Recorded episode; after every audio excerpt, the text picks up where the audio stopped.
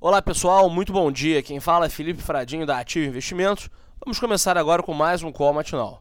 No cenário interno, o Banco Central e o Tesouro atuarão mais um dia com leilões de swap e títulos com o intuito de conter a volatilidade.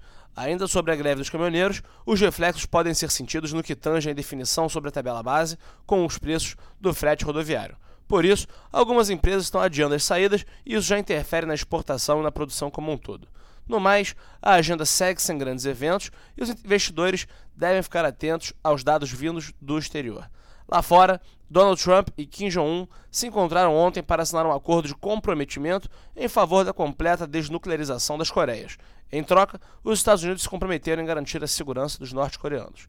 Pelo fato de o ocorrido já estar precificado, as principais bolsas operam mistas.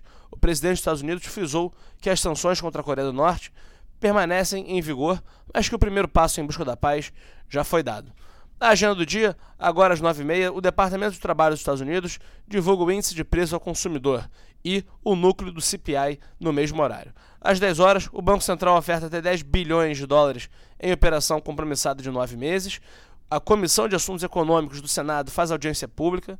Às 11 horas, também nos Estados Unidos, o Comitê Bancário do Senado vota nomeações de Richard Clarida para vice-presidência do Fed.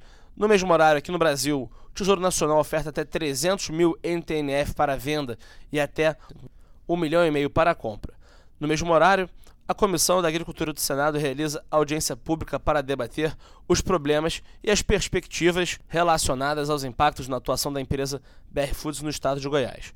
Às 11h30, o Banco Central oferta mais 8.800 contratos swap cambial para a rolagem de contratos de julho. Já às 14 horas, a Comissão de Agricultura da Câmara realiza audiência pública, nesta terça-feira, para discutir sobre o aumento dos preços dos combustíveis, a carga tributária incidente e os impactos do agronegócio. No mesmo horário, a primeira turma do STF retoma julgamento de pedido de bloqueio de bens do senador Aécio Neves e de sua irmã Andréa Neves, no valor de 5 milhões de reais aproximadamente.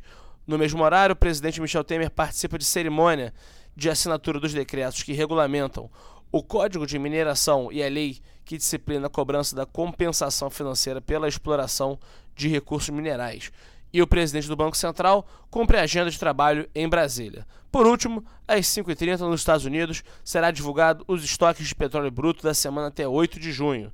Na China, os empréstimos bancários para maio, base monetária também para maio. E por último, nos Estados Unidos tem início a reunião da política monetária do Fed. Convido vocês a acessar a sala ao vivo da Ativa pelo nosso site www.ativainvestimentos.com.br com as principais recomendações de day trade e swing trade. Desejo a todos um excelente dia e um ótimo pregão.